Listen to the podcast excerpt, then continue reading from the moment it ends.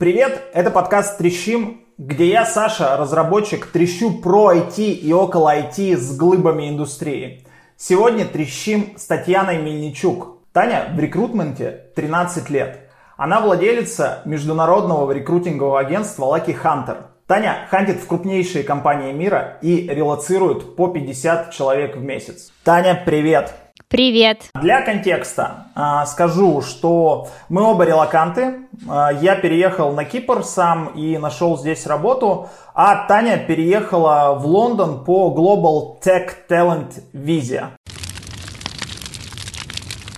Скажи, пожалуйста, с какими скиллами и с какой профессией, на какие страны я могу претендовать? О чем нужно помнить, это о том, что рассматривают, релацируют middle и senior кандидатов и, естественно, ребят, которые выше уровнем. Сейчас самое популярное направление вот по запросам от работодателей это Golang, Python, JavaScript с React и Vue.js, с Angular намного реже, плюс Mobile, iOS, Android — C, C++, очень популярны. Конечно, никуда не девается сфера блокчейна, то есть Rust. Редкие ребята, востребованные, их круто перевозят блокчейн-разработчики. .NET, как это ни странно, сейчас очень много классных проектов делается на .NET. Quality инженеры, если вы автоматизаторы, то классную вакансию будет найти проще, нежели вы ручной тестировщик. Но, наверное, если брать по верхам, то это вот такие главные профессии для релокации. Конечно, у нас есть вакансии на релокацию, например, kernel developer, но это что-то такое уже редкое, узкоспециализированное, и таких ребят априори не так много на рынке. Что касается регионов, компании с русскоязычными корнями сейчас перевозят в Грузию, Армению, Сербию и Черногорию — Туда достаточно просто релацироваться и Казахстан, кстати, еще. И если вы переехали в Армению, вам удастся там легализоваться, то очень большой плюс, всего 1% налогов вы можете платить и работать где угодно, как индивидуальный предприниматель. Страны в виде Англии и Германии сейчас очень охотно нанимают IT-специалистов. США, как бы это странно ни звучало, Мексика, Арабские Эмираты и Турция. Но а, если вы хотите переехать в Англию, Германию или Америку, нужно понимать, что процесс собеседования будет занимать один два месяца, плюс еще несколько месяцев вы будете готовить документы. Желательно, чтобы вы не находились на территории Российской Федерации, потому что ситуация каждый день меняется, и пока вы будете проходить этапы, делать тестовое задание, границы могут закрыться, могут разорваться все дипломатические отношения с Российской Федерацией, и вы просто не сможете выехать из страны. Безопаснее будет, если вы переедете в близлежащее зарубежье, ну и так будет проще всем, и спокойнее и работодателю, и вам. Я так понял, что если ты хочешь, допустим, в США, Германию или UK, я должен быть синером обязательно. Вы должны быть точно senior ом и выше, либо очень-очень редким middle ом с каким-то редким скиллом. Ну вот если вы middle Rust или middle blockchain, скорее всего, вас перевезут. Если вы middle Python, ну, ну опять, все, что давай определимся с понятием, что мы считаем middle, что senior ом, потому что это очень холиварный вопрос, и есть ребята, которые считают себя senior ами, а на рынке они даже там до медлов не дотягивают. Но если вы опытный специалист, опять плохо судить о разработчиках по годам работы, 5 плюс условно лет работы на классном проекте, то, конечно, работу с релокацией будет найти проще, нежели вы там, человек, кандидат с двумя годами опыта работы.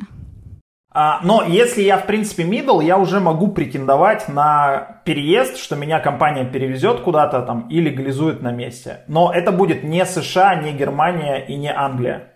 В этой жизни все возможно. Вакансий будет намного меньше. Конечно, будет проще релацироваться в Черногорию и Сербию сейчас э, в Армению и Грузию, на Кипр еще. Это будет намного проще, нежели релацировать в Великобританию или США, потому что очень дорогой процесс релокации для работодателя. И, конечно, они хотят релацировать редких ребят, которых сложно найти на локальном рынке. Здесь просто голый расчет. Хотите создавать удобные и функциональные сайты, получить возможность работать удаленно? Тогда ваш выбор — это фронтенд разработка. Получите профессию фронтендера на Hexlit. Уверен, многие из вас уже слышали об этой образовательной платформе, а тем, кто не слышал, я сейчас расскажу. Hexlit работает на рынке тех с 2012 года и специализируется исключительно на обучении программированию и дает возможность получить качественные знания и заложить правильный фундамент в разработке. Образование, после которого легко осваивать другие языки программирования, изучать новые инструменты, фреймворки и наращивать компетенции. На курсе фронтенд разработчик вы пройдете от базовых вещей, основ программирования, до лучших инженерных практик. Вас ждет более 400 заданий в тренажере, 4 проекта в портфолио на GitHub, 11 open source проектов, чтобы научиться работать с чужим кодом, 150 тестовых заданий от партнеров, чтобы с честью выдержать любые собеседования. Вы изучите JavaScript и языки создания веб-страниц, фреймворки, алгоритмы, структуры данных и разберетесь в архитектуре кода. А главное, научитесь искать лучшее решение и переводить любую бизнес-задачу на язык кода. Таких джунов охотно берут на работу. В программе Frontend разработчик есть бесплатные курсы. Можно протестировать формат обучения и проверить свой интерес к разработке. Переходите по ссылке в описании и начинайте учиться уже сейчас. Если я какой-то менеджер, допустим, продукт менеджер или project менеджер, с какого скилла начинается мой релокейт? И, допустим, я хочу в США поехать, или в Англию, или в Германию. Первое — свободным английским языком. Он должен быть практически вашим родным языком. Во-вторых, желательно, чтобы вы работали в международных компаниях, и все зависит на каких рынках вы работали. Очень сложно развивать travel продукт в Америке, если вы развивали travel продукт в России здесь будут большие вопросы. Но у нас были кейсы, когда американский клиент перевозил продуктов из России на несколько месяцев в Америку, чтобы они почувствовали дух этой страны, но ему было проще работать с продуктами из России нежели нанимать локальных ребят. Такие кейсы возможно, но у всех был идеальнейший английский язык. Поэтому, ребят, если у вас нет свободного английского языка и вы менеджер, ну, здесь будет очень сложно. Только если вы будете из-за границы развивать продукт на российском рынке. Но таких... Зачем тогда релацировать специалиста в другую страну, если он может находиться в России? Допустим, я решил переезжать в другую страну. Нужно ли мне при этом выехать в страну ближнего зарубежья, чтобы начать поиск? Либо можно оставаться в России и искать из России? Все зависит от того, какую страну для релокации вы выбрали. Если вы выбрали страну, например, какую-то, которая находится в Евросоюзе, Англию или Америку, 300% вы должны выехать из из России, потому что процесс собеседования достаточно долгий. Вы будете один-два месяца ходить просто по этапам до получения оффера. И еще порядка двух месяцев получать документы, и, наверное, еще месяц вы будете готовиться к релокации. Это достаточно длительный процесс. Плюс много компаний сейчас не рассматривают кандидатов, которые находятся на территории Российской Федерации.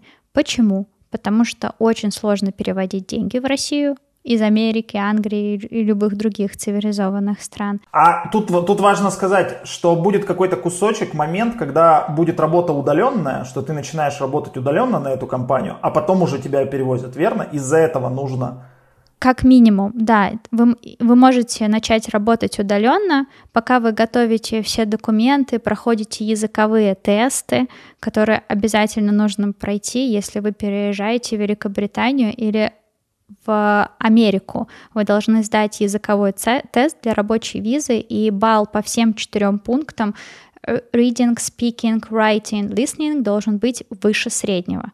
Не все готовы сразу сесть и сдать этот тест, нужно какое-то время подготовиться. Это IELTS или TOEFL, можете выбирать. Ну и плюс бюрократия. Сейчас в связи с тем, что очень много беженцев из Украины, в Англии сроки рассмотрения визы растянулись от 3 до минимум 8 недель. Я свою визу вместо 3 13 недель ждала. И Такая же история и в Америке. Все, что раньше можно было сделать за одну-две недели, сейчас это растягивается до одного-двух месяцев.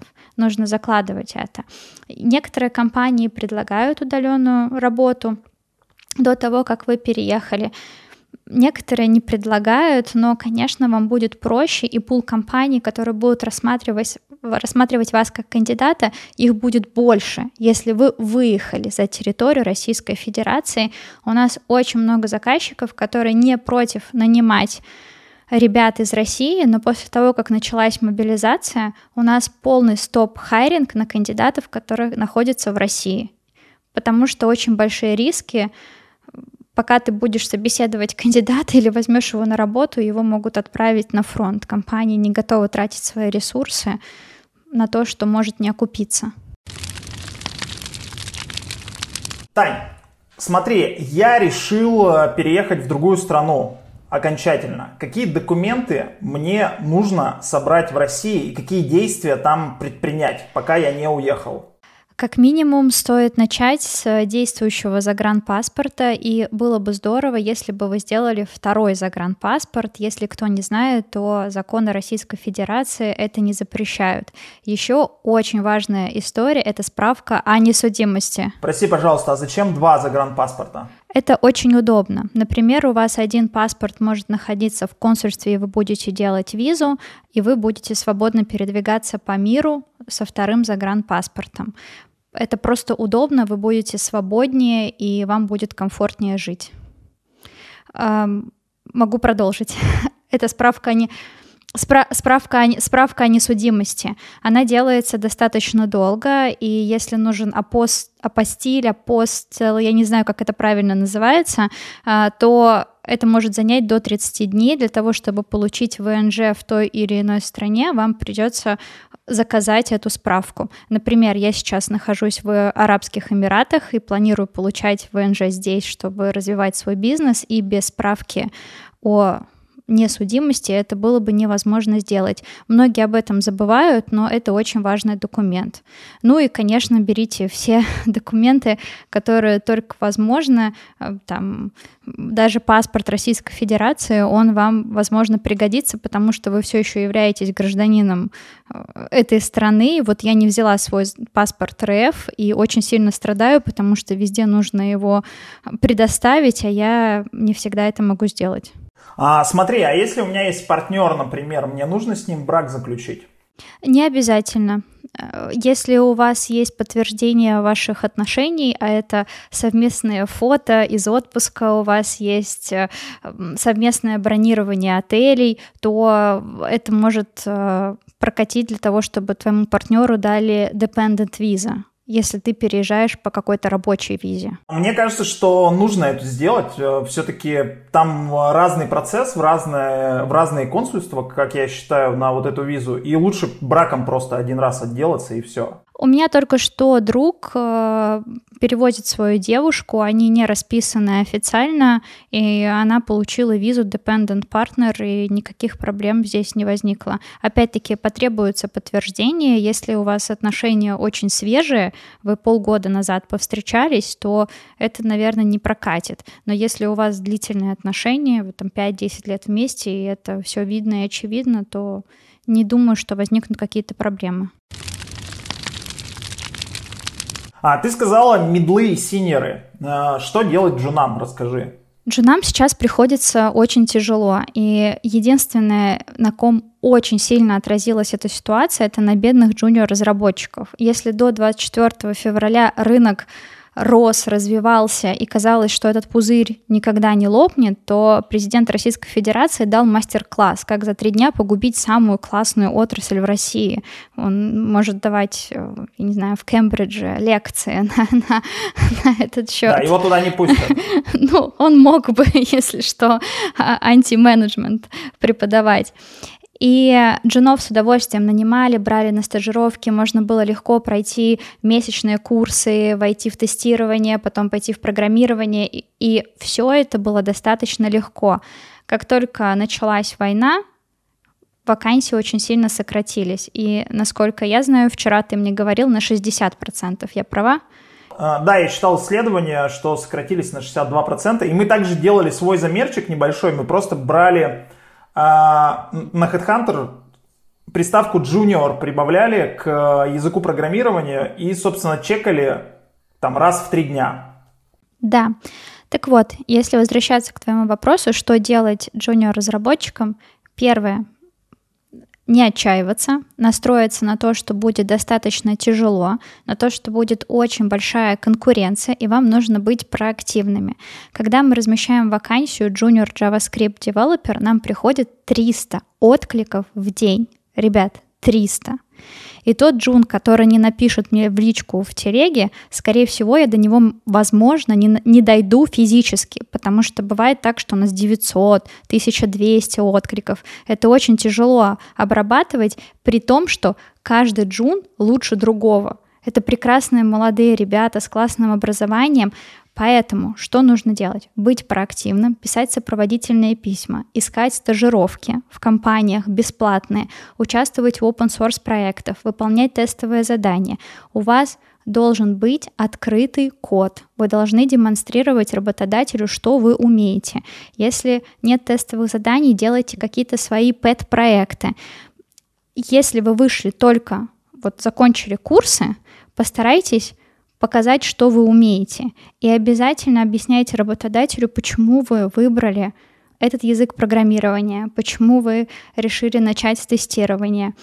Самый плохой ответ, который вы можете ответить для работодателя, почему вы решили стать тестировщиком, потому что это легкий путь в IT.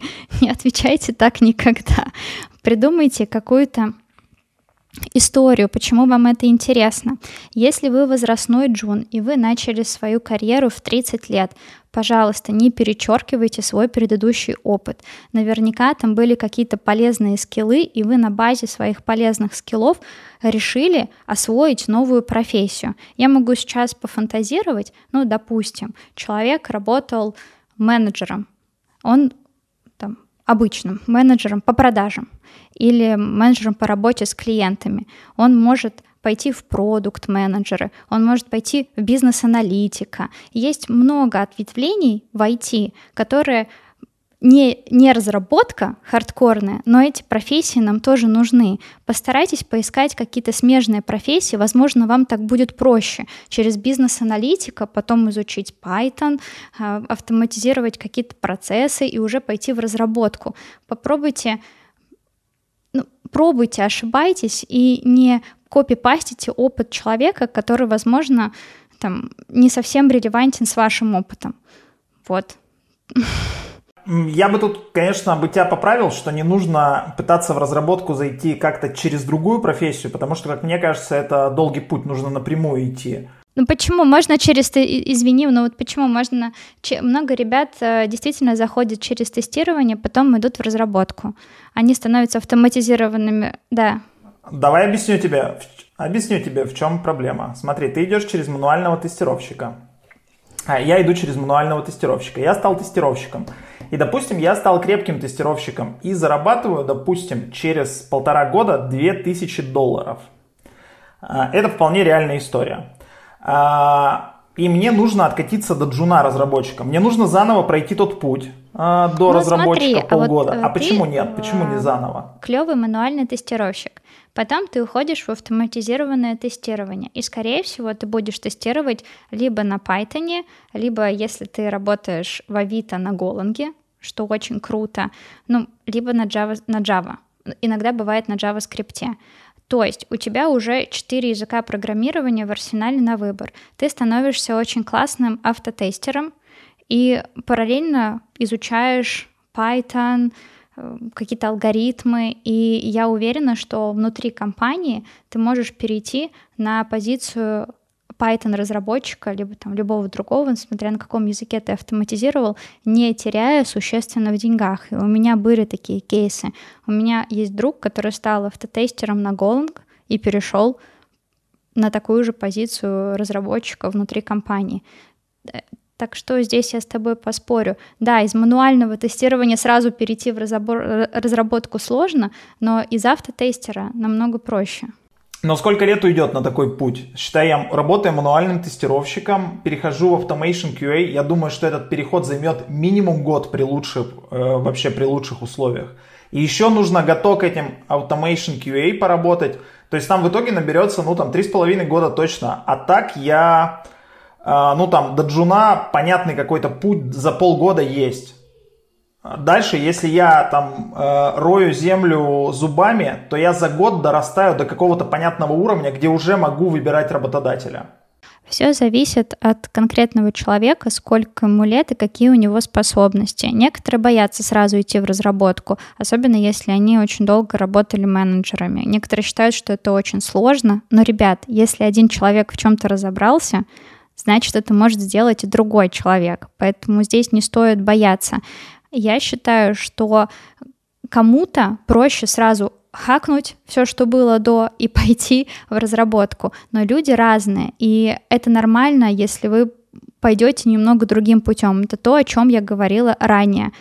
Не нужно применять чей-то опыт на себя. Все люди разные. Если вам комфортнее идти через аналитику в разработку, или вам вообще не хочется в разработку, посмотрите на смежные профессии в IT и возможно, вы там себя найдете.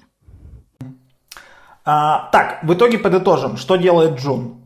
Не отчаивается, делает тестовое задание, проявляет активность, пишет сопроводительные письма, звонит HR и пишет и просит рассмотреть его резюме и обязательно имеет открытый код в доступе, либо в виде тестовых заданий, либо в виде своего pet-проекта. Показывает, что он умеет. Но на релокейт ему претендовать э, тяжело, я так понимаю. И он должен жить в какой-то стране там ближнего зарубежья, то есть из России обязательно уезжать сейчас надо. Он живет в какой-то стране ближнего зарубежья и там работает удаленно, верно, да, я понимаю. А потом уже через, через какие-то там понятный какой-то срок, там один, два, три года начинает искать варианты с релокейтом. Да, джунов релоцируют практически никогда потому что джуниор-разработчиков и джуниор-специалистов очень много на локальных рынках. И это нет такой проблемы ни в одной стране, чтобы найти джуна. Так что да, э, вы переезжаете, уезжаете из России, если это возможно. Я понимаю, что не у всех есть такая возможность. Если это возможно, вы переезжаете в близлежащее зарубежье, ищете работу на удаленной основе. Вся айтишка перешла уже давно на удаленку, и джунов с удовольствием берут. Прокачивайте английский язык. Это дальше зарубежье, работаете удаленно и усиленно прокачиваете свои hard skill ы, и, возможно, кому-то стоит прокачать еще soft skill ы. Нужен ли английский язык? И кому он нужен сильнее, а кому меньше? Английский язык, конечно, нужен. И имея хороший английский язык, вы расширяете свои возможности, вы можете найти больше компаний, которые готовы рассматривать кандидатов. Но есть компании, например, на Кипре, которые могут рассмотреть кандидатов без английского языка, но вы очень сужаете локацию поиска. То, что вы переедете в Англию, Германию, Америку без английского языка, шансы практически нулевые. Ну, вот у вас, конечно, в Грузию, в Армению, в Сербию и в Черногорию 300% вы сможете переехать без английского языка, но вам будет очень тяжело. Так что начинайте его учить и активно прокачивать. Тем самым вы себе ну, окажете очень большую услугу. Я бы еще бы добавил, что если разработка русскоязычная, то в принципе и ты, и ты разработчик, то в принципе разработчику можно выезжать с какими-то небольшими там скиллами английского. Вот у меня на Кипр было там 5 пайплайнов собеседований, и все 5 были на русском языке. У меня ни одного английского собеседования не было. А, и, а, но если бы я был бы менеджером, то да, там бы вообще английский был бы нужен обязательно. Ну и еще я считаю, что вот у разработчиков, к разработчикам меньше требований по английскому языку, чем к менеджерам. К менеджерам вообще он должен быть perfect, абсолютный. Ты прав на 300%, но можно я немножко тебя поправлю? У нас есть большое количество компаний, которые имеют русскоязычные корни. Ребята уже давно находятся в Америке или Великобритании, и в какой-то момент они начинают строить международные команды. И для них незнание у разработки английского языка становится большой-большой проблемой. И если до войны мы нанимали ребят без английского языка, сейчас держать полностью русскоязычную разработку — это очень большой риск. И тех ребят, которые не знали а, английский язык, с некоторыми даже прощались. То есть, если вас даже в какой-то момент взяли без английского языка, то положение может быть достаточно шаткое, потому что будут нанимать ребят, которые могут общаться с, с заказчиками, с менеджерами, с инвесторами, это тоже очень важно. Поэтому я бы так легкомысленно не относилась к тому, что, ну, я тогда на Кипр поеду и буду на Кипре без английского языка искать себе работу. Английский вам все равно пригодится, особенно если вы планируете не жить на территории Российской Федерации. Да, я тоже, я тоже легкомысленно, если что, к этому не отношусь, но как бы такая опция есть, если что, сразу уехать, но потом надо и учить английский. Я сейчас, собственно, у меня он есть, но я тоже его учу очень активно. Нужно ли высшее образование? Если нужно, то в каких странах на него смотрят? И что это за образование должно быть? Это, наверное, для меня самый сложный вопрос, который ты мне сегодня задаешь, потому что крупными мазками очень сложно ответить. Все зависит от того, по какому типу визы вы переезжаете. Если вы переезжаете по талант виза, а это виза, которая имеется в каждой стране, то там диплом о высшем образовании не требуются, и даже не требуется знание английского языка. Если вы переезжаете по рабочей визе, то вам обязательно требуется перевод диплома на английский язык, и это должно быть что-то техническое. Вот. То есть там с медицинским образованием перейти, переехать по визе разработчика будет достаточно сложно. Но это не является ключевым фактором, за исключением Америки. Вот туда вы без высшего образования по рабочей визе 300% не переедете. Я также слышал, что в Германию нужно образование, и там прямо смотрят. А что это за, что это за образование должно быть? Если я какой-нибудь технарь закончил, Нет, например, высшее образование. это ценится? Диплом о высшем образовании, э, как это, э, бакалавриат минимум. Хорошо, если у меня вуз какой-нибудь очень малоизвестный где-нибудь в глубинке, да, это ок, если это государственный вуз, да, это ок. Никто не смотрит на престижность вуза. Я даже больше скажу, я не думаю, что в Америке очень много знают про ЛТИ или военмех, вот что-то такое. Ну, я не думаю, что они очень круто разбираются в наших технических вузах. Для них что ЛТИ, что Институт культуры и искусства, если это техническая профессия, будет одинаково, потому что в первую очередь рассматривают вас как специалиста. Дальше уже формальность. У компании, если есть виза, не виза, а, господи, как это называется, квота на найм специалистов, она говорит, что да, нам этот специалист нужен, и он прошел все этапы, и компания соблюдает все формальности, и если у вас просто есть диплом о высшем образовании, который плюс-минус имеет отношение к технической профессии, все будет хорошо, вам не откажут. Вам скорее откажут, если вы плохо сдадите языковой тест. Вот тут вам точно визу не дадут. Смотри, нас сейчас э, по-любому смотрят ребята, которые учатся в школе. Можешь им посоветовать? Вот они сейчас стоят на распутье, получать ли высшее образование или нет. Я считаю, что получать но не обязательно сразу после школы идти его получать. Вы можете попробовать разные профессии и посмотреть. Например, пройти какие-то курсы и прочувствовать, подходит ли вам разработка, или вам нужно лучше идти в аналитику, или вы менеджер до мозга костей. Поймите, что вам нужно. Не будет ничего страшного, если вы не поступите сразу после школы, но ну, кроме того, что ваши родители, скорее всего, очень расстроятся. А еще я очень хочу, чтобы девушки избавились от предубеждений, что IT — это не женское дело, что пусть девушка лучше на экономиста, на бухгалтера. Это полная ерунда. IT единственная сфера, где нет никаких предрассудков, половой дискриминации. Ты можешь быть кем угодно — Главное, чтобы у тебя хорошо работала голова.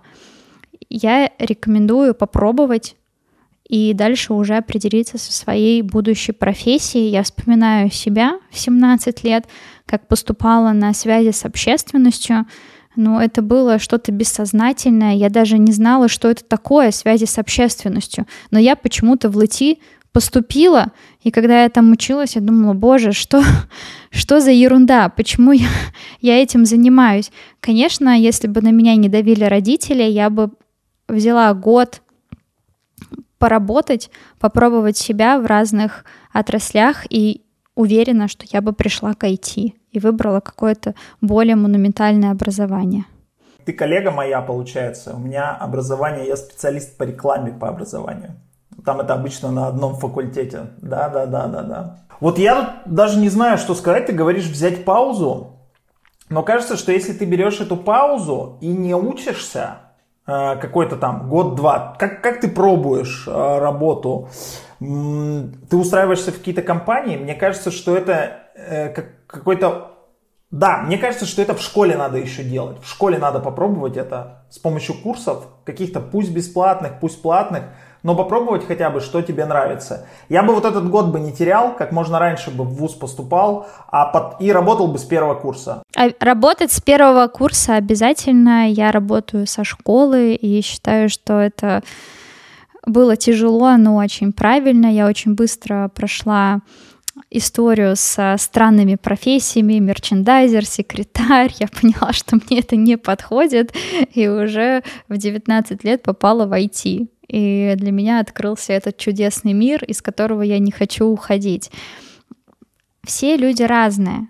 Кто-то готов сразу... И, и очень много школьников, я вижу резюме ребят по 16 лет, которые мне скидывают эм, свое CV, что они освоили C++ и хотят заработную плату 300 тысяч рублей, они готовы работать part-time. Я много вижу классных, дерзких школьников, и они молодцы, скорее всего, они далеко пойдут. Но у кого кто-то живет под гнетом родителей, и не все готовы в 16 лет сказать, мам, я вот буду сейчас изучать программирование либо еще что-то.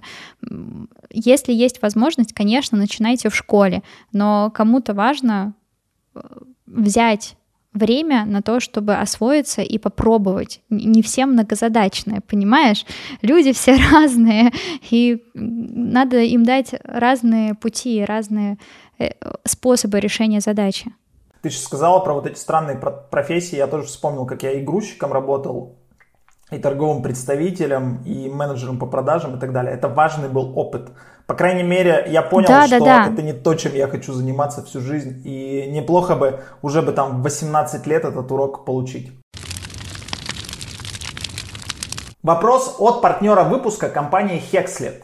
Это образовательная платформа для изучения программирования, за выпускниками которой охотятся компании. Скажи, пожалуйста, Таня, опыт в каких компаниях ценится за рубежом больше всего? Желательно международных, но если это локальная продуктовая компания с очень хорошим высоконагруженным продуктом, где используется сложная логика, алгоритмы, то такие ребята, конечно, будут нужны всем. Яндекс, если мы говорим про российские компании, я правильно понимаю? Да, да, да. Мы, мы Россия, Россия, Беларусь в основном. Ну, кому сейчас важен relocate? Яндекс. Ребята после Яндекса устраиваются в Амазон. Тинькофф, Авито. Это три ключевые компании. Наверное, еще из игровых компаний хорошо берут ребят в другие игровые компании. Вот, потому что у нас есть большое количество классных игровых компаний, мы как-то не освещаем эту тему, хотя, мне кажется, она тоже важна. Мне пишут э, иллюстраторы, геймдизайнеры и спрашивают, ну, релацирует ли их кто-нибудь. Ребят, с удовольствием релацируют. Гейм-индустрия очень маленькая, и классные специалисты всем нужны, и, возможно, вам даже будет проще релацироваться, чем Python-разработчику. Вот может быть, я уфтопом, но хоть, да. Ага. А если я сидел, пилил в какой-то галерее э, для международной, для международной какой-то компании продукт, это ценится или нет? Если это был сложный, высок... сложный проект, то да. Есть EPAM, это аутсорсинговая компания, все знают, но у EPAM есть разные проекты. Есть дневник финского школьника, где нет ничего сложного, а есть очень крутые проекты по генной инженерии, инженерии на стыке разработки и медицины. И с этих проектов ребята очень круто релацируются в похожие проекты в Америку. Я наблюдаю за своими кандидатами и всегда очень ими горжусь, когда мы их трудоустраивали ну, в компанию клиента, а через несколько э, лет я вижу, что офигеть, он в букинге, он в Амазоне, думаю, вот это кандидаты, вот это молодцы. Так что, конечно, все зависит не от компании, а от ваших скиллов. Если вы работаете на no-name проекте, но это очень классный проект, не будет никаких проблем. Я хочу до, это, именно это донести. Конечно, многие HR знают, что ребята из Яндекса в России, они, скорее всего, крутые. Это факт. Но не всегда это путь к успеху. Скажи, пожалуйста, вот, допустим, я э, легко искал работу в России. Мне всегда писала куча HR э, и так далее.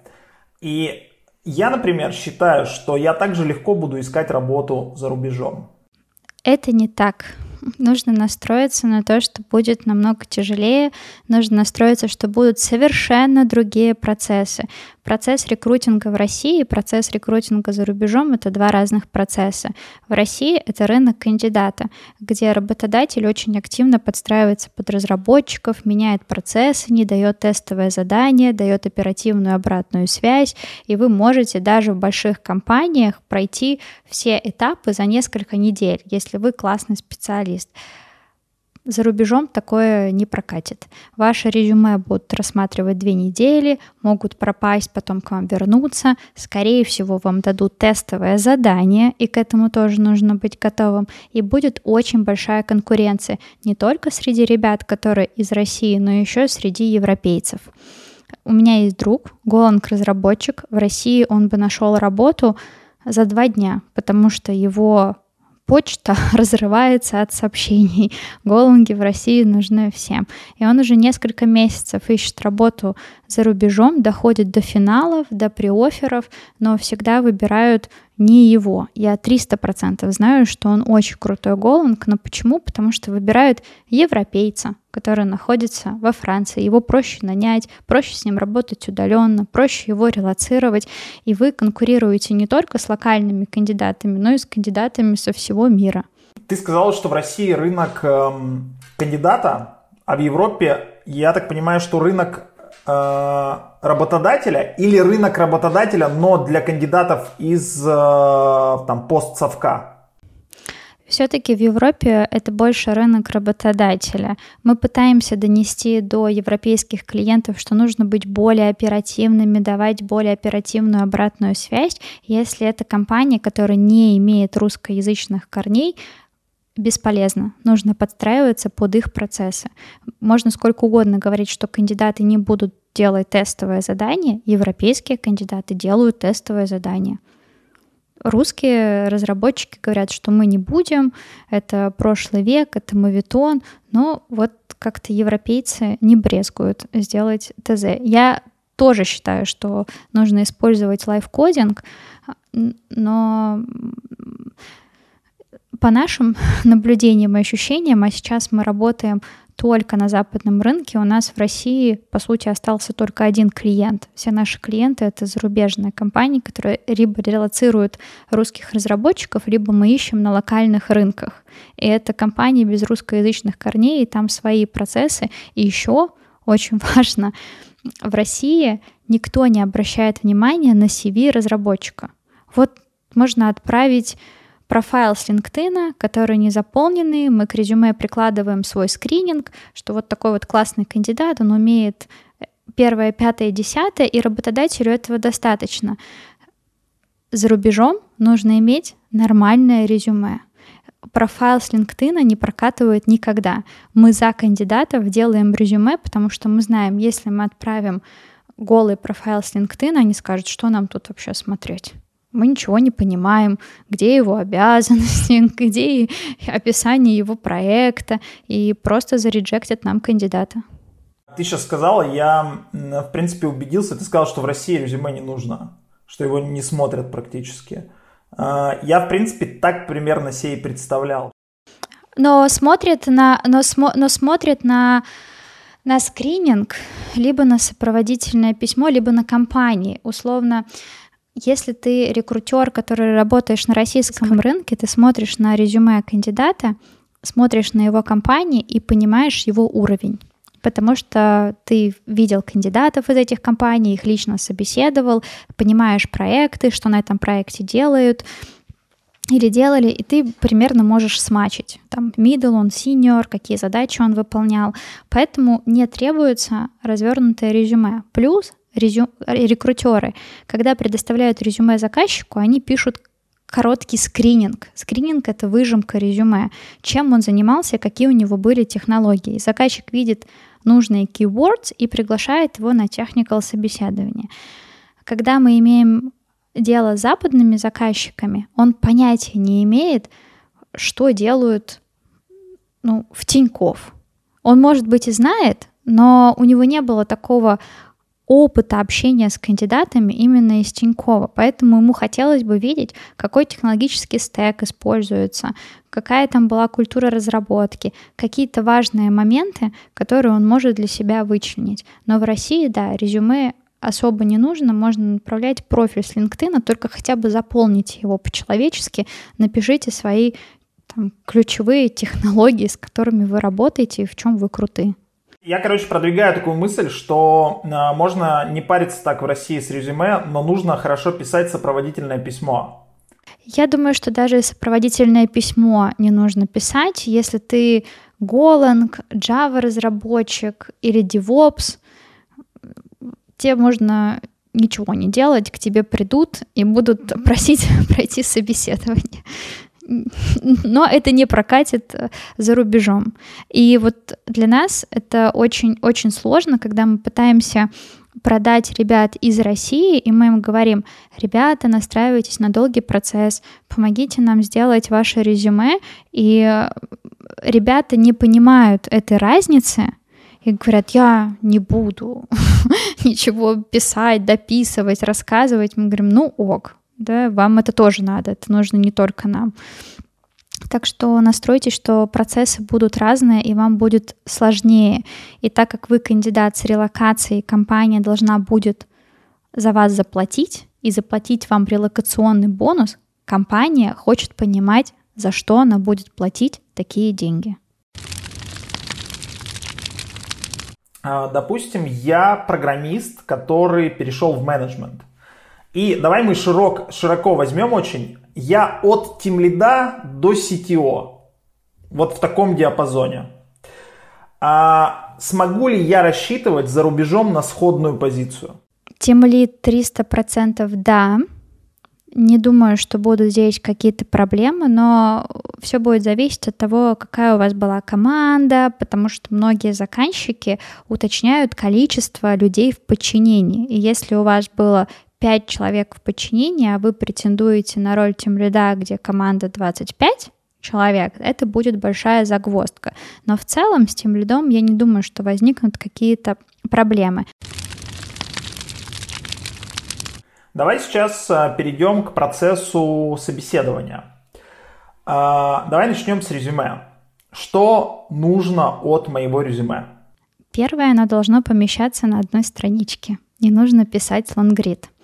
Второе — это самый очевидный совет, но почему-то о нем все забывают. Ребята, начинайте свое резюме с последнего места работы. Не нужно писать, что было 10 лет назад, первым пунктом в своем резюме. Это очень распространенная ошибка, и такие резюме хочется закрыть через 2 секунды, как только открыл. Что нужно помнить? Рекрутер, тот человек, который будет рассматривать ваше резюме, тратит на просмотр примерно 10 секунд.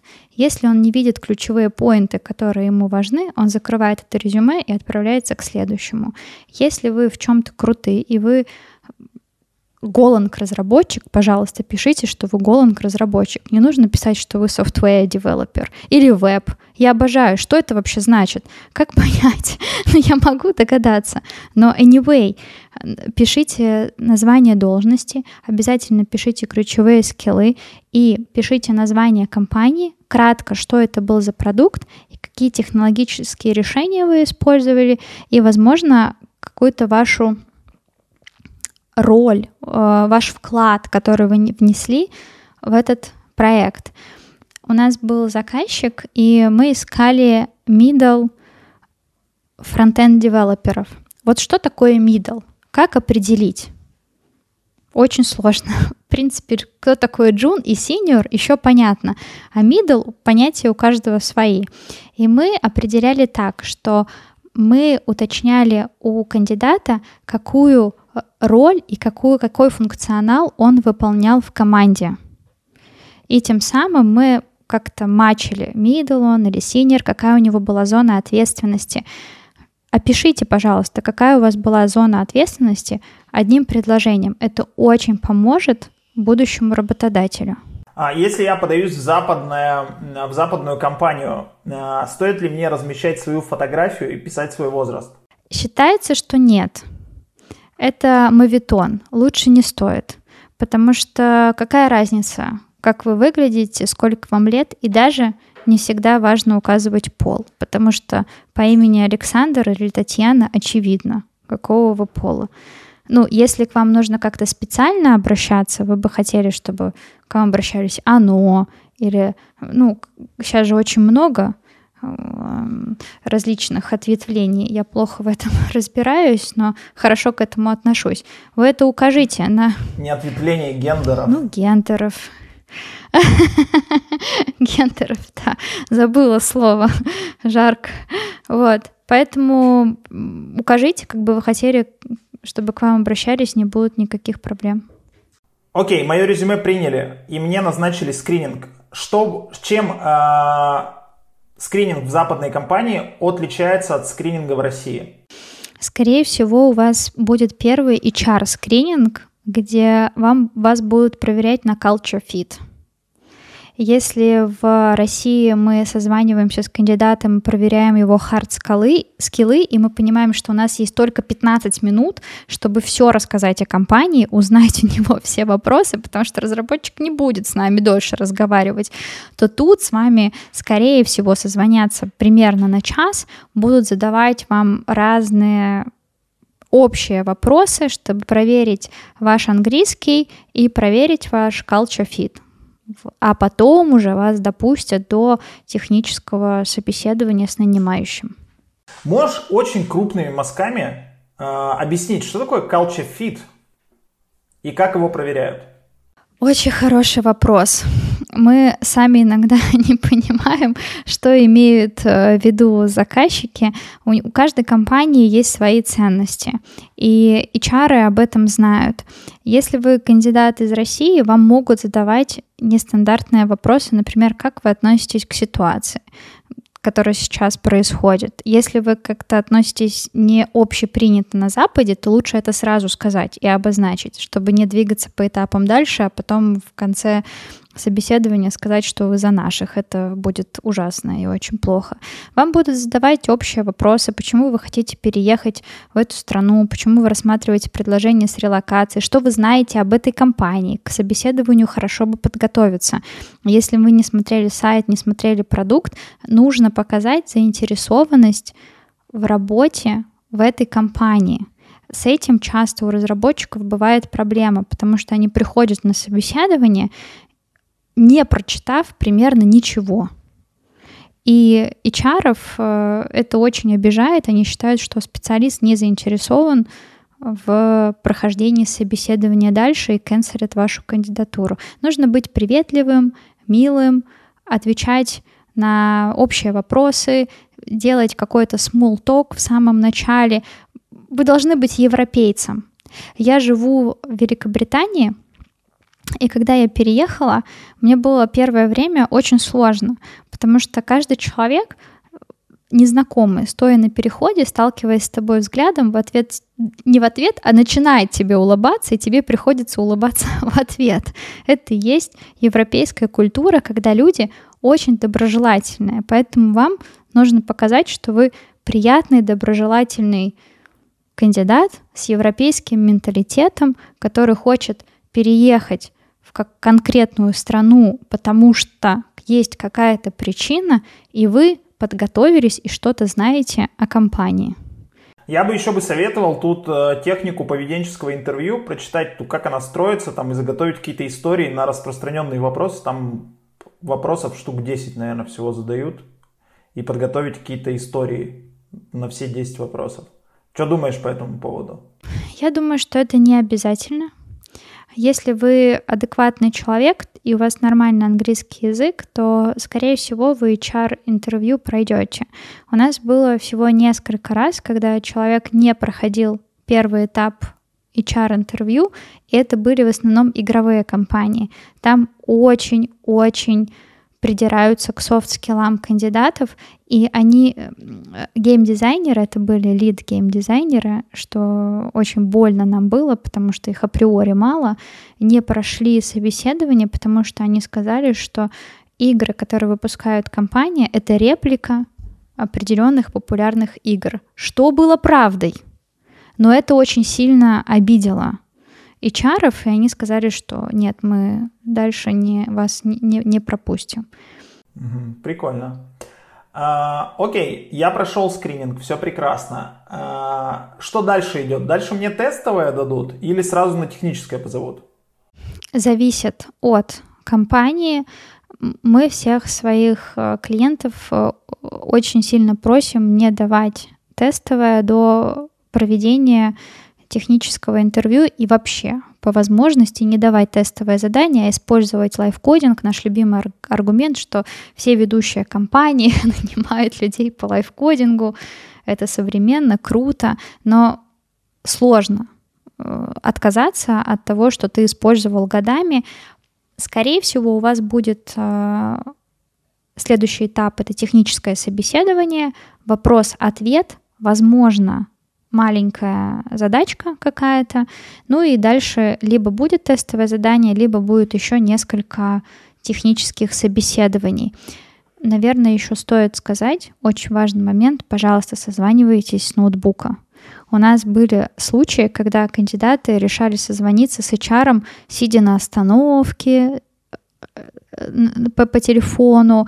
Мы искали киприотов, и местные кандидаты созванивались, э, пока они едут на отдых с семьей э, в машине с генеральным директором они созванивались. Вот это плохо, не делайте так.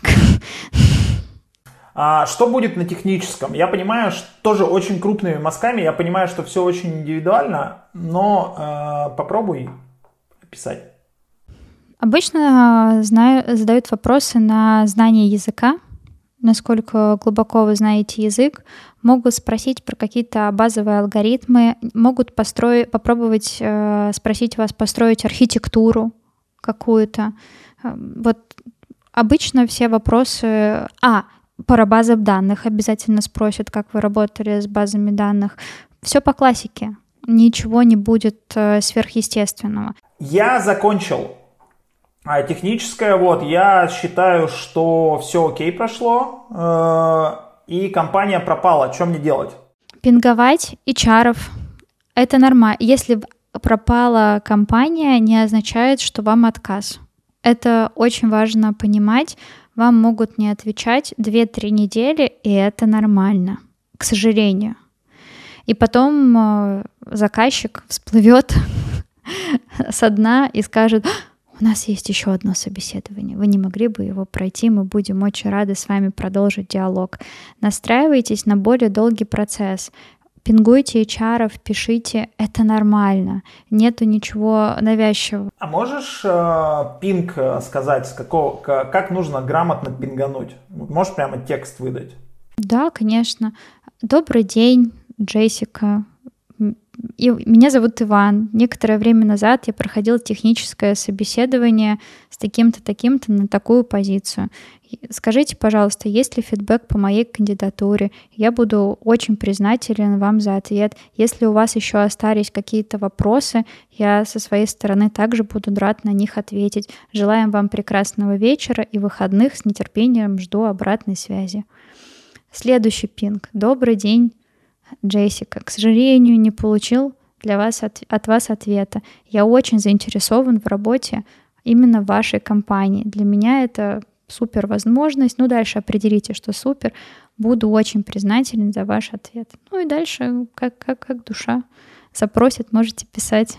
Если вы дошли до финала и вам выставляют офер, то вас будет окружать очень большое количество заботы со стороны компании. Вам будут помогать релацироваться, вам будут помогать проходить языковые курсы, к вам будут относиться очень хорошо, как уже к члену команды. Это в России тоже относится к людям хорошо, но не так, как это будет а, в Европе.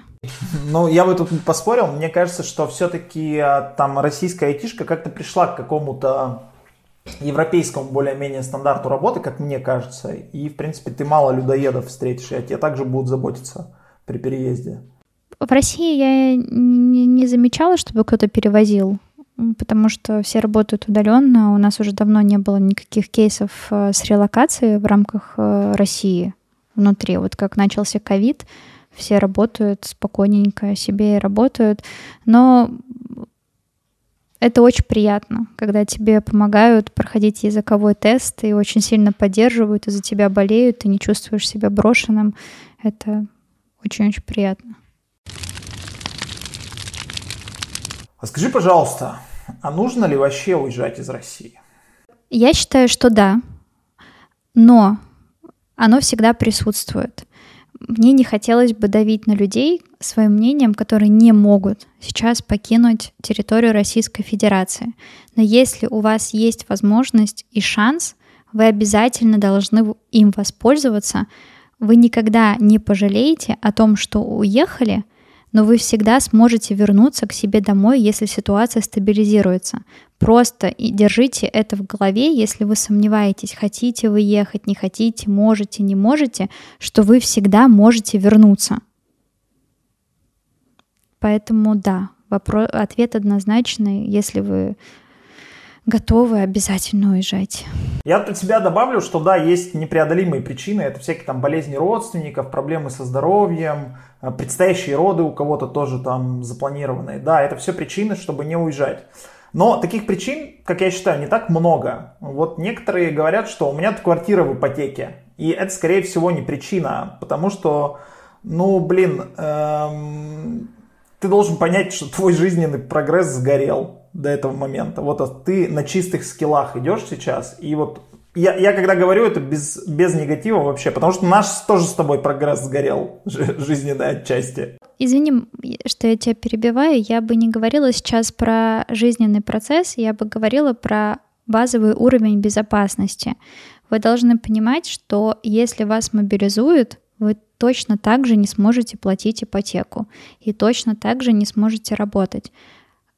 Если вы на 300% уверены, что вы в безопасности по какой-то причине, находясь в России, то, конечно, оставайтесь.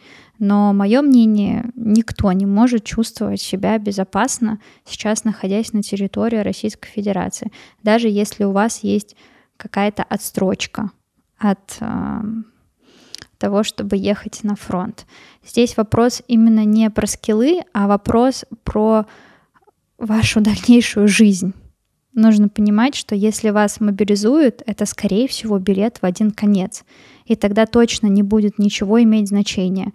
Ни роды, ни ипотека, ни ваша работа, ни, вся, ни все те усилия, которые вы приложили, чтобы стать тем человеком, который вы являетесь. Вы спасаете сейчас свою жизнь. Вот о чем стоит говорить, а не про скиллы и понижение в уровне дохода. Я бы еще бы добавил, что э, ты, э, вот принимая решение не уезжать, ты же продолжаешь жить там, где невозможно планировать, вообще всякое планирование для тебя недоступно. Ты живешь в пространстве с увеличивающимся уровнем насилия, и в один момент несправедливость к тебе точно придет. Возможно, как-то по касательной, но тебя заденут. И если у тебя есть дети, то ну ты точно должен сделать это ради них хотя бы. Да, возможно, в первое время ты потеряешь с комфорта, потеряешь комфорт, в комфорте как-то, но дальше-то все отрастет. Вот, и я бы еще бы сказал, что в принципе, в принципе, если взять в сумме, это не такая уж сложная задача. Бывают задачи и посложнее, и каждый решал эти задачи. Например, э, закончить универ, как я считаю, более сложная задача, чем переехать. Но только лишь из-за того, что универ это там какая-то длинная дистанция, на которой ты должен действовать. А переезд, ну он там чуть пару месяцев, наверное, идет какая-то острая фаза, а потом уже притирка. Э, это не сложнее, чем бизнес какой-то делать в России. Э, сто процентов вообще. Вот. И в любом месте есть какие-то локалы, какие-то локальные жители из твоей страны, которые уже э, перебрались, и э, которые могут являться достаточно посредственными людьми. И у них получилось это сделать, переехать. Почему у тебя не получится? Ну, вообще не понимаю. Вот. Я считаю, что смотря куда они переехали, вот в Америку и в Англию переезжают только люди, которые действительно что-то могут в этой жизни. И это факт. Всех ребят, которых я встречаю в Великобритании, которые переехали, у них супер интересные истории. Но вот не встретила ни одного, у кого какой-то случайно их занесло. Ну, возможно, есть дети обеспеченных родителей, но мы их не берем в расчет. Такие есть в любой стране. Э, но если мы говорим про ближайшее зарубежье, то или Кипр, я ни в коем случае не хочу никого обидеть, мне кажется, туда достаточно просто переехать. Ну, не так, что хоп, но приложив определенные усилия, туда возможно. Да, я понимаю, что у тебя-то как бы переезд по хардкорнее был в UK, чем у меня на Кипр, э, потому что я-то собрал чемодан и поехал просто. Да, у тебя там история была вообще такая. Вот у Тани Инстаграм есть, а я ссылку обязательно оставлю в описании. Вот пойдите там, почитайте ее посты, когда она переезжала и как это ей удалось. А, слушай, Тань, смотри, вот нас сейчас смотрят люди какие-то, и они сейчас будут возражать нам. Возражение следующее, вот смотри. Слушайте, ну вот Россия экономика падает, но в принципе везде падает экономика. Вон Facebook а, сокращает персонал, а, Google найм приморозил. А, что вообще там делать-то? Facebook сокращает персонал, а нашему кандидату, который процессился в Тиньков, Facebook офер выставил. Вот как так? Может, кто-то из кого-то и сокращает, а кого-то и нанимает. Я сейчас нахожусь в Эмиратах, и ко мне приехал э, в гости сюда друг, который тоже открывает здесь юрлицо, и я говорю, ну, Илья, это же кошмар, это же просто ужас, что происходит. И он говорит, да, Тань, жопа везде, но в России она самая темная. Это, наверное, очень хорошая фраза, которая описывает все происходящее. Да, в Англии э, с 1 октября выросло, вырос счет за электричество на 80%. Неприятно. Но зато вас не отправят на, на фронт, у вас будет стабильная экономика, Каждые четыре года ничего не будет обнуляться. Будут сложности везде, но таких сложностей, как в России, вы навряд ли где-то встретите. И после школы выживания в Российской Федерации, поверьте мне, вам будет очень комфортно жить практически в любой цивилизованной стране этого мира. Все сложности, с которыми вы будете сталкиваться, вы даже их сложностями считать не будете. У меня каждые выходные ребята, железнодорожники, устраивают забастовки, потому что они чего-то требуют. Ну вот я в эти дни не могу пользоваться общественным транспортом. Вот как-то спокойно мы все к этому относимся. Ну да, счет чуть-чуть стал выше, чуть-чуть дороже, но это не смертельно, поверьте мне. Такого ужаса, как в России, вы не найдете ни в одной цивилизованной стране этого мира. Может, в Северной Корее только хуже. А, смотри, я тебе прямо сейчас а, процитирую одно возражение кореша своего. А, можно, можно продолжать жить в России и действовать глобально. Что скажешь? Что значит глобально? Работать на мировые рынки? Строить мировой бизнес и так далее. Зарабатывать за рубежом. Это смешно. Это, а у этого твоего кореша есть глобальный проект, который зарабатывает за рубежом? А, нет, но у него российский есть проект, который стоит, ну, капитализация, наверное, к сотке миллионов долларов приближается. А есть покупатели за рубежом этого проекта? А, а, нет, нет, нет, за рубежом нету, и выручки за рубежом нет. Но он просто эту странную штуку сказал. Я вот хотел тебя услышать, что ты нет, это, это, это, это невозможно. Никто не будет с тобой иметь дело, если ты находишься на территории Российской Федерации. Я даже больше скажу, моим клиентам было критично важно, чтобы я не находилась вот лично на территории Российской Федерации, чтобы продолжать со мной работать. И я проходила кучу проверок от их службы безопасности. Это были американские клиенты, крупнейшие IT-компании. И если это возможно, почему тогда большинство IT-компаний покинуло Россию навсегда. Если можно было чудесно сидеть в России, никуда не рипаться, не тратить кучу денег на релокацию сотрудников, не испытывать этого стресса, не уходить в минус по бюджетам, если все это было возможно. Нет, это невозможно, особенно сейчас.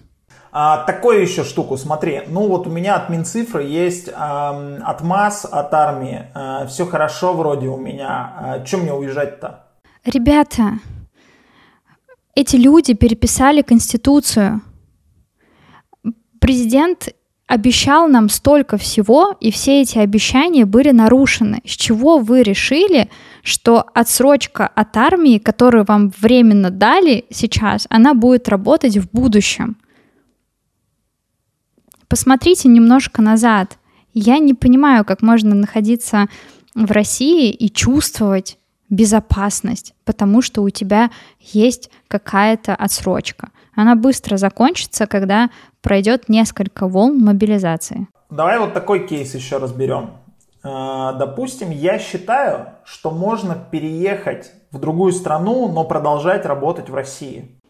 Да, это возможно. И в этом нет никакой сложности на протяжении полугода, потому что вы в течение полугода все еще будете являться резидентом Российской Федерации, потом уже нет, и вы должны будете платить 30% со, своего, со своей заработной платы. То есть вы платите 13 в России, да, ну если вы мы говорим про официальное трудоустройство или про, про ИП? Если мы говорим про официальное да, если мы говорим про официальное трудоустройство, то э, налоговое резидентство заканчивается, когда вы не проживаете на территории России 186 дней. И тогда работодатель должен самостоятельно удерживать с вас вместо 13 30% от заработной платы. То есть вы потеряете что-то в деньгах. Это еще с учетом того, что ты должен будешь за рубежом от оставшейся части тоже платить налог. Нет, ты не должен будешь. Если ты... И, а, смотри, все зависит от страны, где ты проживаешь и насколько ты легализован в этой стране. Если ты проживаешь в Грузии просто потому, что ты можешь там проживать полгода, потом выйдешь и обратно заедешь, то там ну, не совсем нужна какая-то легализация. Поэтому э, ты не должен будешь платить а, стране, где ты проживаешь, если ты трудоустроен в российской компании и платишь налоги в России. Я знаю, что ВП так...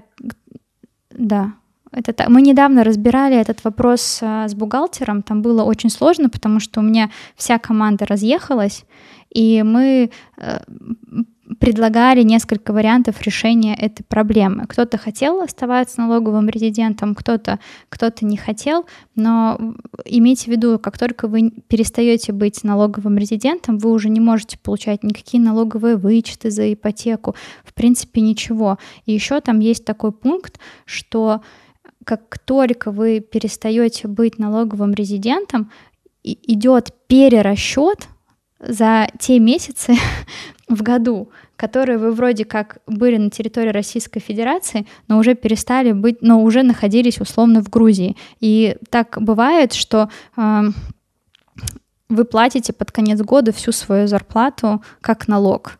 Это очень сложно мне сейчас объяснить, потому что я не бухгалтер.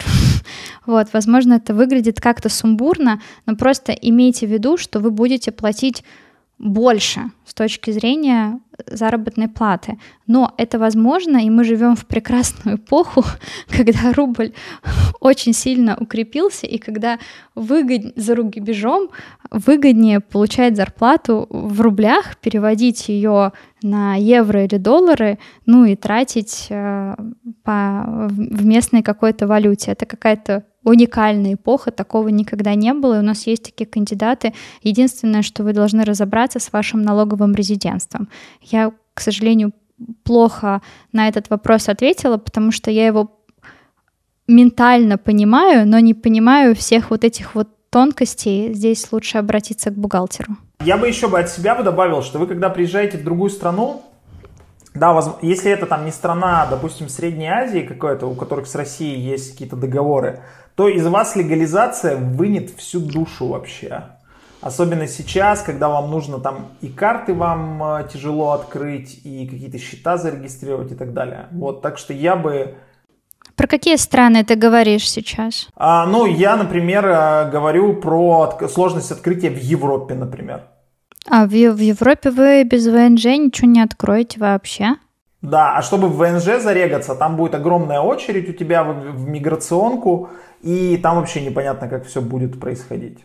Если у вас будет э, рабочая виза, вас перевез работодатель, то скорее, то вы сможете по этой визе сделать все счета, и все будет хорошо. Мы сейчас кейс обсуждаем, когда ты на российскую компанию работаешь, но ты за рубежом. А, когда на российскую, ну, я слабо представляю, как ты, находясь в Барселоне, получишь ВНЖ, не, не работая там на местную компанию, это будет, ну, ну, очень сложно. Ну, я даже не представляю, как это сделать. В Турции, возможно, вы можете купить у местного бизнесмена ВНЖ за определенную плату.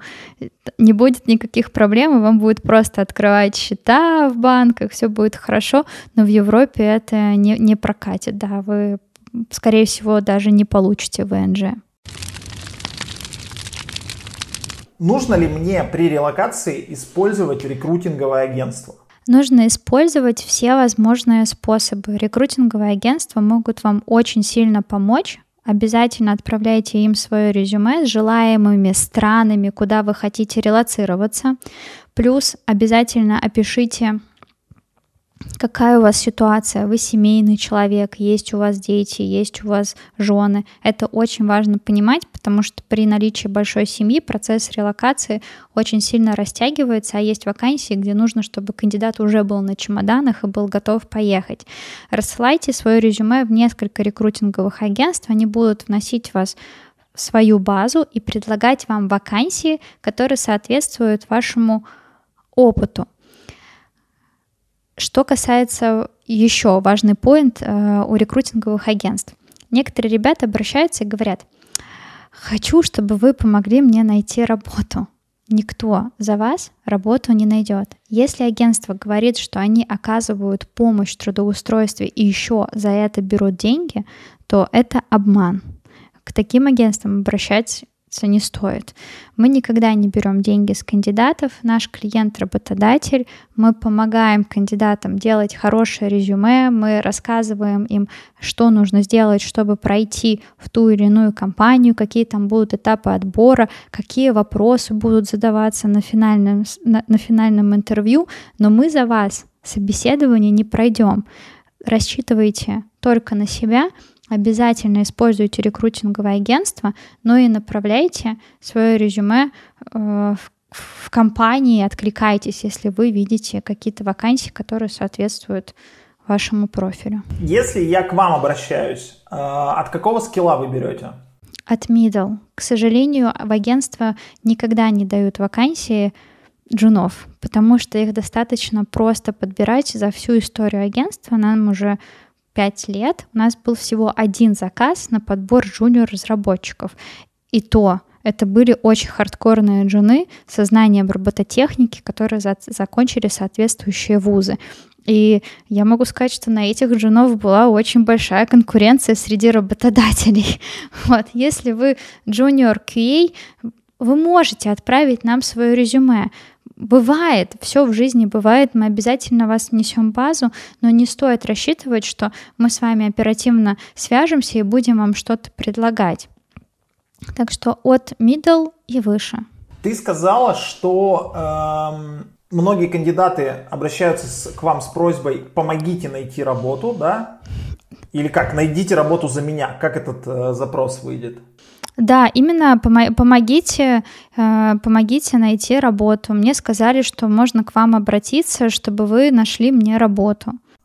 Вот, и ты сказала, и ты сказала, что э, поиск работы это ваша как бы обязанность, то есть от вас очень многое зависит, но вы так или иначе осуществляете какую-то помощь. Вот можешь описать, что это за помощь? Наша помощь — это в консультации, помощь в составлении резюме, в том, что мы очень активно и оперативно э, связываемся с кандидатом. Особенно это важно, когда кандидат релацируется куда-то, у нас связи с работодателем и заказчиком намного больше, чем у кандидата. У нас прямое э, контакт с HR, с фаундером, с техническим директором, и если HR нам не дает обратную связь, мы можем пойти к кому-то там, из других контактных лиц и а, помогаем кандидату а, на протяжении всего процесса. Пишем ему, не переживайте, у вас не отказ, мы ждем еще неделю, все будет хорошо. Будет следующий этап собеседования. На, это, на этом этапе вам будут задавать, скорее всего, вот эти вопросы. Пожалуйста, освежите это в голове, там, если это будет на алгоритмы, да, либо какой-то вот хардкорная история будет, мы обязательно об этом кандидату скажем, чтобы он подготовился. И мы будем его сопровождать до, до конца, пока ему не откажут, либо пока его не примут на работу. И что самое важное, мы всегда сообщаем кандидатам обратную связь, если был отказ. Мы из заказчика душу вытрясем, но мы скажем, ребят, мы не можем просто так взять и пропасть и не сообщить кандидату, почему он не прошел на эту позицию. Расскажи, пожалуйста, у тебя бывали кейсы, когда э, ты компания начинает с тобой работать и говорят, что мы разработчиков из России не нанимаем принципиально с русским паспортом? Да, такие компании были, но мы тоже с такими компаниями не работаем. У нас... Э... А чем, чем они мотивировали э, запрет на найм? Они не хотят. Они, у них какие-то странные предубеждения. Я считаю, что IT — это отрасль, где человек на первом месте, неважно, какой у него паспорт. И если заказчик говорит, что он не нанимает людей с российским паспортом, потому что просто они вдруг ему стали неприятны, ну, привет, я тоже человек с российским паспортом, почему вы имеете со мной дело? Я не хочу поддерживать эту русофобию и не хочу поддерживать неадекватное отношение к людям. Но у нас есть клиент, который американская финансовая компания, и они говорят, мы не можем. Вот, ну, на, мы попадем под большие санкции, мы не можем нанимать ребят именно из России. И это адекватная причина, потому что вот весь их бизнес рухнет. Вот, но при этом, да. Если в процентах брать, то какой это процент компаний, которые говорят нет? Минимальный процент. Минимальный. Это вот за, за последние полгода у нас было всего несколько таких компаний. Я хочу сказать, что нет никакой в Европе русофобии. Есть русофобия в России от нашего государства к своим же гражданам. Прекрасно относятся к русским разработчикам только одно условие. Желательно, чтобы ребята не находились на территории Российской Федерации, просто потому что это очень большие риски для работодателя.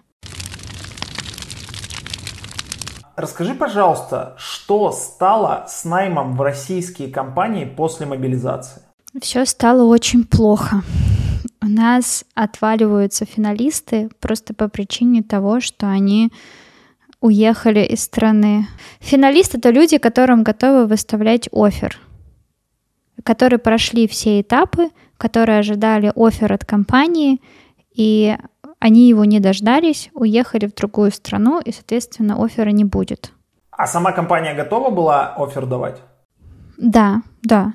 Ну вот финал — это знакомство с командой, после чего идет офер. А как вообще массово ты видишь, компании приостанавливают найм, продолжают нанимать с той же силой или как вообще это выглядит? Смотря кто. У нас есть компании, которые говорят, мы двигаемся в обычном в штатном режиме, у нас будет апдейт после 15 октября. Мы даем отсрочку от мобилизации, но это происходит достаточно странным путем. Еще один клиент, это крупнейшая продуктовая компания наша, она сказала, что вот мы за, все застопили, мы кандидатов э, сейчас с рынка не берем, смотрим, как будут развиваться события. Но очень много ребят, которые не могли работать удаленно за пределами Российской Федерации, уволились в один день и уехали. Соответственно, что? У компании есть огромная дыра, и эту дыру нужно восполнять. Некоторые компании оформляют людей в их офисы в, юр... в компании, которые находятся в ближайшем зарубежье, например, в Армении или в Казахстан. Вот. Это такой как бы небольшой выход. Но не все могут предоставить удаленную работу за рубежом, если мы говорим про банковское ПО. Здесь кандидаты стопудово должны находиться в России.